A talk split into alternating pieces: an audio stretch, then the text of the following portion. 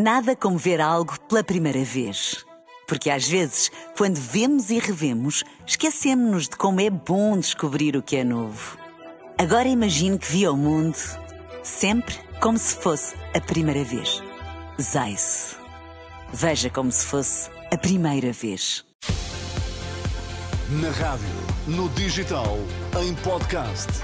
Música para sentir, informação para decidir.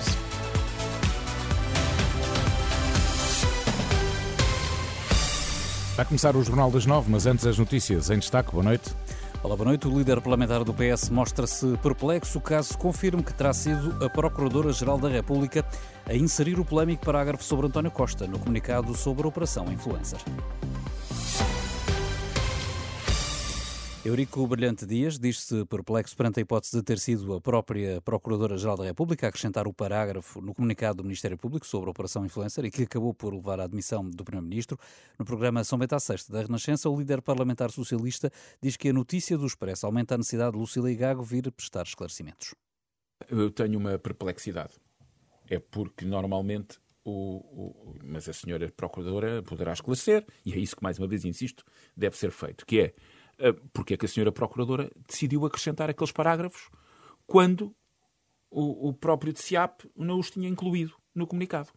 No mesmo debate, o líder parlamentar do PSD, Miranda Sarmento, defende por seu lado que é preciso aguardar pelo final da investigação para concluir sobre eventuais consequências em relação à Procuradora-Geral da República. Eu aguardaria pelo final do processo, se no final se provar que a investigação foi mal conduzida, se provar que nada de, das suspeitas tinha qualquer substância para se poder ter avançado todos estes passos na investigação criminal. Claro que a justiça também tem que ser escrutinada e também tem que ser criticada e, e, e tem que haver consequências.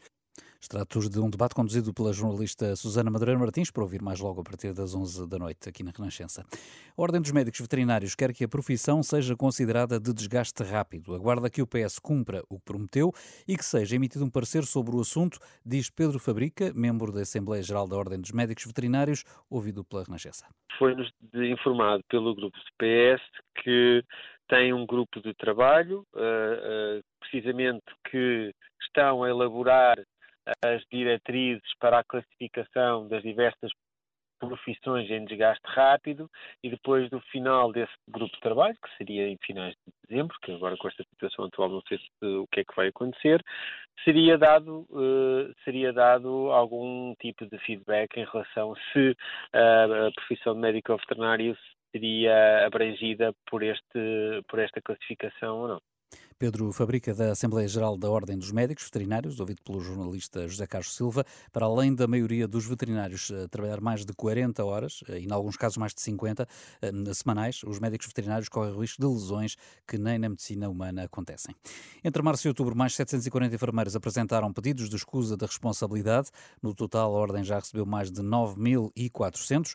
A bastonária, Ana Rita Cavaco, destaca em particular o caso do Serviço de Pediatria, de Pediatria do IPO de Lisboa, onde todos os os enfermeiros pediram escusa por falta de condições. Nós passámos a ter apenas dois enfermeiros durante a noite para aquelas crianças e manifestamente não podemos ter. Como agravante, é que aqueles que têm mais experiência uh, estão a ir embora e aqueles que entraram no EPO, na área da pediatria, são enfermeiros muito jovens Ana Rita Cavaco lembra que nenhum enfermeiro recusa prestar cuidados. Estas escusas eh, servem para mostrar que estão a trabalhar sem condições, o que põe em causa a qualidade dos cuidados prestados e a segurança dos próprios doentes.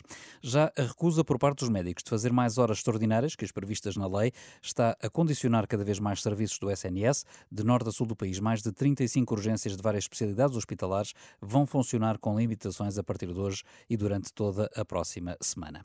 Se não houver pressa, é esperar por segunda-feira para abastecer o carro, isto porque que na próxima semana há nova descida no preço dos combustíveis, sobretudo na gasolina, que vai ficar mais barata, cerca de 4 cêntimos e meio por litro.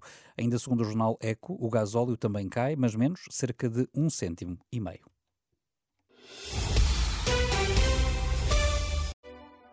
Nada como ver algo pela primeira vez. Porque às vezes, quando vemos e revemos, esquecemos-nos de como é bom descobrir o que é novo. Agora imagine que viu o mundo sempre como se fosse a primeira vez. Zais. Veja como se fosse a primeira vez.